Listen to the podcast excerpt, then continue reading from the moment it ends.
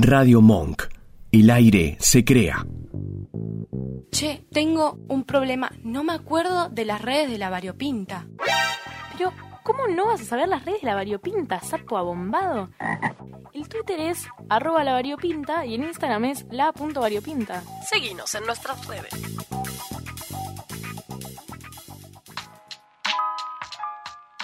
Buenas, buenas, buenas, buenas.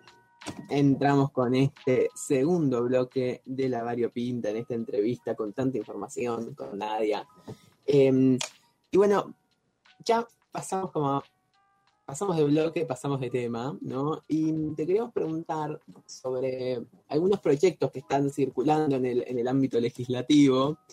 Em, uno de ellos es eh, el proyecto de la ley de etiquetado frontal, que, eh, bueno, finalmente tuvo varios problemas en el tratamiento en las comisiones en la Cámara de Diputados, que lo mandaron a, varias, eh, a varias comisiones, lo cual es eh, básicamente una maniobra muy clásica cuando no se quiere que un proyecto salga, básicamente se, lo manda a 40 comisiones y bueno, que salga cuando eventualmente en, en el tránsito pierde estado parlamentario.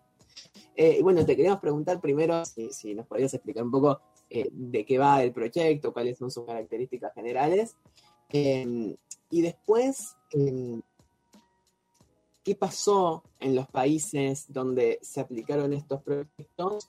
Eh, y también, esto va más como para tener, eh, este tipo de leyes, que son leyes basadas en, evidencias, en, evidencia de, de, estudios que comprueban su impacto, cómo ves que Argentina, bueno, entre y empieza a legislar de esta forma y no tanto de, bueno, conveniencias y, discursos.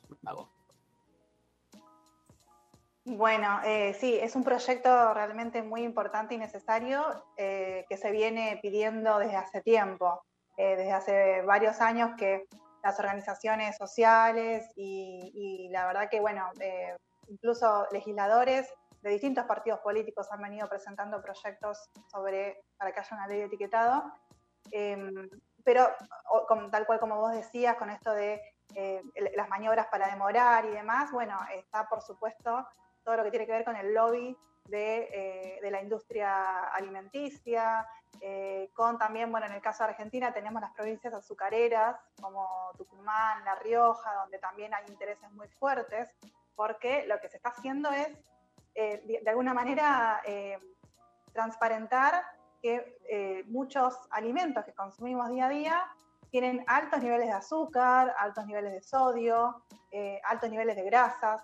eso es lo que busca la ley de etiquetado, ¿no? Poner información clara y veraz al servicio de los consumidores.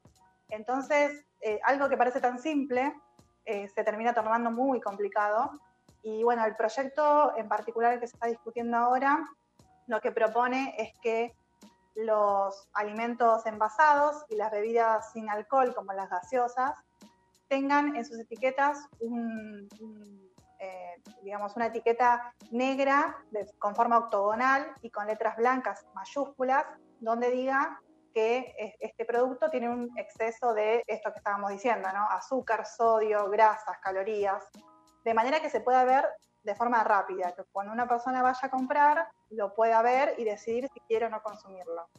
Esto es algo que eh, funciona, que ha funcionado en otros países, por ejemplo en Chile, que se aprobó hace unos años, después se hicieron estudios y lo que se vio es que eh, después de, de que se aprobó la ley de etiquetado, el consumo de bebidas azucaradas había bajado, por ejemplo.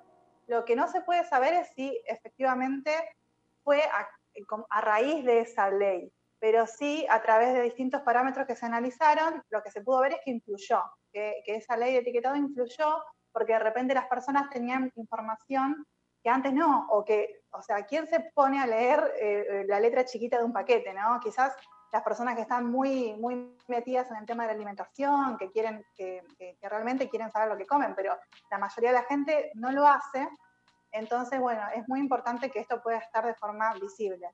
Otra cosa que dice la ley, o el proyecto de ley, es que, por ejemplo, los, productos que contienen edulcorantes y cafeína también hay que especificarlo. Entonces, no solamente va a haber etiquetas octogonales de color negro, sino que abajo si el producto, por ejemplo, contiene cafeína, tiene que decir, eh, contiene cafeína, no es recomendable para niños o niñas. Eso también es interesante porque sabemos que eh, los problemas de alimentación vienen desde la niñez, no solo los tenemos en la población adulta, sino que eh, es muy importante que las niñas también puedan empezar a consumir de forma más sana. Y, esto, todo esto está asociado, por supuesto, a lo que tiene que ver con las enfermedades no transmisibles, como la obesidad, el sobrepeso, la diabetes, la hipertensión. Todo, por eso es tan importante eh, que salga la ley, porque realmente lo que se vio en los últimos años es que la, la cantidad de personas que tienen exceso de peso ha aumentado. Es un problema que realmente hay que atender. Y bueno, como les decía antes, es donde se aplicó eh, esta ley, la verdad es que los resultados vienen siendo muy buenos y se pueden comparar también con lo que pasó con el tema del tabaco. Hace muchos años, eh, cuando no había una prohibición de, por ejemplo, fumar en espacios públicos, eh, bueno, era, era una locura lo que era el aire totalmente contaminado. Ahora uno por ahí ya se acostumbró a que, no, a que eso no suceda pero eso también tuvo mucho que ver con los, las leyendas que se empezaron a poner en los paquetes de cigarrillo, las imágenes. Esto no es que va a hacer que la gente de repente deje de consumir, pero va a instar a que de a poco, progresivamente, se vaya reduciendo un poco el consumo de este, este tipo de sustancias. No, muy, la verdad es que muy, muy, muy bueno todo lo que decís. Eh, ya hemos hablado de esta ley también en otros programas, pero no en tanta profundidad. Así que muy bueno. Y hablando un poco de esto también, ¿qué onda el tema de esta ley para eliminar plásticos de un solo uso? O sea, ¿existen experiencias en provincias de Argentina? O sea, ¿cuál sería el, impacto también en el medio ambiente? Eh, ¿Qué onda el tema del, plástico en la industria en general? ¿Cómo es ese manejo también? Preguntarte. Bueno, sí, el plástico de un solo uso es un gran problema. Eh, también es otra demanda social que, tiene sus años. Hace, hace tiempo que lo que se viene haciendo en, diversas provincias es, por ejemplo, prohibir que los supermercados den, entreguen una bolsa plástica eh, esto es algo que también yo creo que ahora ya varios estamos acostumbrados a llevar nuestra bolsita para no tener que comprar una bolsa o como de a poco nos vamos acostumbrando, ¿no? Porque eh, también hay que decir que no se trata solo de leyes, sino que también lo que hay que cambiar es la costumbre, que es lo más difícil. Entonces, eh, pero, pero hasta que llegamos a este punto pasaron muchos años en los que se discutió mucho el tema de la bolsa plástica y hay muchas provincias que todavía la siguen entregando. Yo me acuerdo de hace, hace algunos años que todavía acá en Buenos Aires no estaba, no, estaba esto de, de, que no se daba bolsa. Me acuerdo de ir de vacaciones al sur, por ejemplo, y, que de repente ir a comprar al mercado y, encontrarme que no me daban bolsa me parecía súper raro, porque, no, digo, ¿por qué? Y claro, después entendía por qué, porque e, esa bolsa tiene un solo uso, después la tiramos o la usamos como mucho, la usamos para, como bolsa de basura. Eh, y, ese plástico que, que se genera después tarda cientos de años en descomponerse. Entonces, eh, en este caso, bueno, hablamos de la bolsa, pero hay muchísimos plásticos de un solo uso, los fuentes descartables, vasos descartables, eh, sorbetes, bueno, hay un montón de cosas que se pueden evitar y, lo que busca este proyecto de ley, que también es como una conjunción de diversos proyectos que se fueron presentando por, por diversos partidos políticos, lo que busca es establecer un presupuesto mínimo para eh, la, reducción y la prohibición progresiva de productos plásticos de un solo uso. Em, en este caso, bueno, eso, se busca eh, brindar un presupuesto para que se pueda ocupar de esta cuestión en particular y de a poco se vaya dejando de usar este tipo de, de elementos. La idea en este caso es que también poder brindar un apoyo financiero a las empresas, a las pymes, para que puedan ir haciendo una reconversión, porque también hay que decir que de repente no se le puede pedir a las empresas que, bueno, listo, no hagan más plástico de un solo uso, no se las puede dejar así como, digamos, eh, en banda, como, bueno, eh, corten con eso, ¿cómo hacen para reconvertir todo? Bueno, la idea es que haya un régimen de reconversión productiva, sobre todo para las pymes, para que de a poquito también vayan cambiando su manera de producir. Entonces, en este caso el cambio no sería solo desde el consumo, desde que nosotros tomemos conciencia y digamos, bueno, no consumamos más plástico de un solo uso, sino también desde la producción, que es lo que realmente genera este gran volumen de plásticos. Y también en este proyecto lo que se habla es del tema de la educación, de poder implementar esta cuestión de, cambiar los hábitos de consumo desde la educación, porque eso también es importante, si no, nosotros lo que hacemos es, bueno, tiramos la basura y nos desentendemos de todo. Y, y, después esa basura va a basurales de cielo abierto, la gente que vive alrededor de basurales a cielo abierto se contamina, entonces nosotros nos deshacemos del problema, pero el problema va a otro lado, y el problema sigue estando. Así que es muy importante que también podamos tomar conciencia y esto se logra con educación. Eh, y en este caso, bueno, la verdad es que también eh, en otros países de América Latina se está siguiendo este camino, algunos están un poco más atrasados que otros, eh, pero bueno, esperemos que esta ley se pueda tratar. La, realidad es que, como decían, se está demorando, se está tratando de muchas comisiones para que, para que, no, para que no salga, pero la idea todavía está la esperanza de que antes de que termine la prórroga de, sesiones ordinarias en el Congreso se pueda eh, tratar y, bueno, por lo menos en la Cámara de Diputados se logre la, media función. Em, te quería hacer una pregunta. Me, quedé pensando algo del tema de las, bolsas, de, las bolsas de un solo uso y que las usamos para la basura, ¿no? Eh, el tema de la basura y el tema del reciclaje, eh, especialmente, o sea, desde el, macrismo hizo de su gestión en Cava como, bueno, la lógica de la ciudad verde, em, pero, por ejemplo, hace un par de años cambiaron la ley de manejo de la basura para implementar eh, la quema, ¿no? Y eh, para generar ¿no? energía y la quema de la basura, lo cual fue muy rechazado por múltiples organizaciones porque es como muy contaminante. Em, entonces te quería preguntar cómo está la situación del tratamiento de residuos. Bueno, eh, no sé si se escuchó, pero no sé, un perro empezó a ladrar, no sé qué pasó. Em, ¿Cómo está la situación del tratamiento de residuos en, la ciudad de Buenos Aires y cómo está la situación también un poco en el resto del país? Eh, si hubo algún avance legislativo, dijiste en la Patagonia que hay varias provincias que también redujeron, sacaron el tema, habían sacado, echaba varios el tema de las bolsas. Eh, nada, ¿cómo está, cómo está ese panorama? ¿no? Eh, eh, actualmente, digamos, lo que, lo, que está pasando, por ejemplo, en la ciudad de Buenos Aires no, no lo tengo, no, sé bien ahora qué es lo que está sucediendo, pero sí lo que se ve siempre con este tema eh, son dos cuestiones. Una, que debiera ser una cuestión a nivel nacional, pero que queda en manos de cada, de cada legislatura, de cada provincia, de cada, bueno, en el caso de la Ciudad Autónoma de Buenos Aires, de la ciudad, eh, está todo como muy cortado, cada uno va a su ritmo, en general un ritmo lento, y eh, la verdad es que lo que se hace muchas veces es un poco más, eh, digamos, una cosa más de maquillaje de, lo de esto de, poner puntos verdes y de lo que se ve, de cosas que, bueno, estamos haciendo cosas para, para este tema. Pero después, a nivel general, hay, falta una política integral que, tenga, que, que se ocupe de esto. Y ahí viene la otra cuestión que es que las tecnologías para reciclaje son bastante caras. Entonces, eh, lo que se ve más que nada son esfuerzos de, organizaciones sociales que se ocupan de este tema según eh, la medida que puedan, digamos. Pero, pero desde el Estado falta, eh, a nivel nacional, a nivel provincial y, municipal, falta un poco más de, de coordinación, de articulación, para que el esfuerzo pueda ser más unánime si no está todo como muy desintegrado. hay, hay iniciativas, pero son medio chicas. No hay una, o sea, lo que, lo que sería bueno es que, por ejemplo, el gobierno nacional pueda encarar eh, eh, tecnologías de reciclaje de manera más masiva, ayudar a las provincias que quieren hacerlo también, y de esa manera el esfuerzo pueda, pueda crecer un poco más.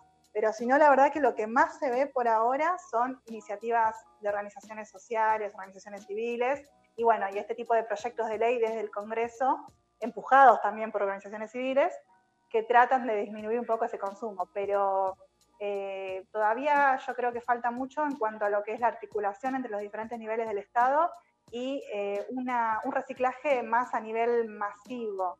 Eh, porque lo que se hace mucho es esto de la política de los basurales a cielo abierto, a la entrada de los municipios, se tira todo ahí y, bueno, la verdad es que también hay que reconocer que el volumen que generamos de basura es muy grande, se necesitan cada vez más tecnologías.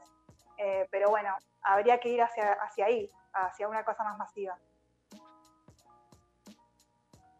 Claro, bueno, un poco creo que ambas cosas, la ley de etiquetado, la ley de plásticos, tienen un poco que ver con esto que mencionaba Ernest hace un ratito de eh, tratar de implementar más políticas basadas en, evidencias y orientadas a mejorar la calidad de vida de las personas.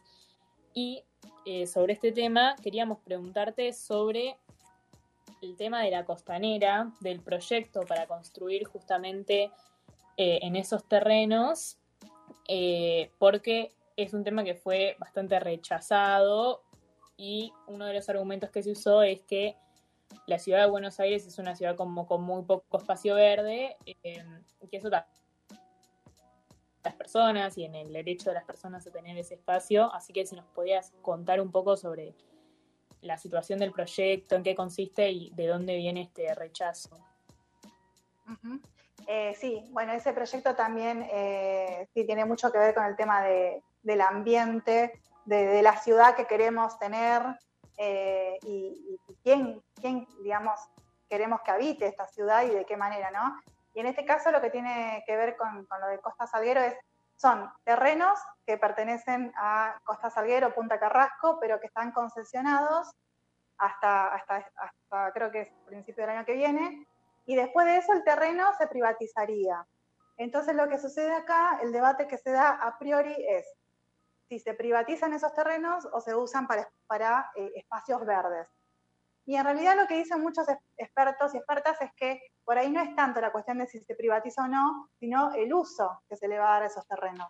Porque una cosa sería que esos terrenos se privaticen quizás, pero sigan siendo, se sigan destinando eh, gran parte a un esparcimiento, a, un uso, eh, digamos, para un uso público, o que se concesione, por ejemplo, a cooperativas, a pequeñas empresas donde haya espacios verdes, pero también haya emprendimientos.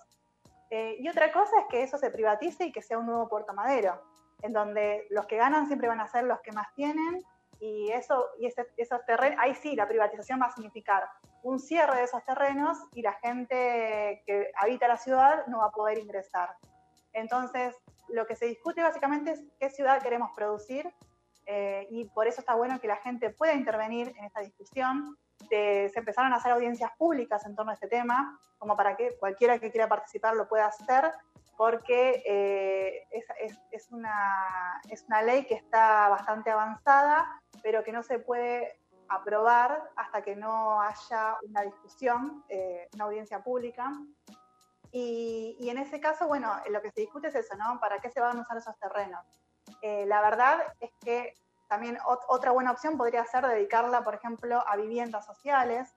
Eh, no toda, alguna parte puede ser para viviendas, como por ejemplo lo que es el, programa de los créditos Procrear. Otra parte puede ser para algún emprendimiento que, tenga, que, permita el uso público. Otra parte destinada a espacios verdes exclusivamente.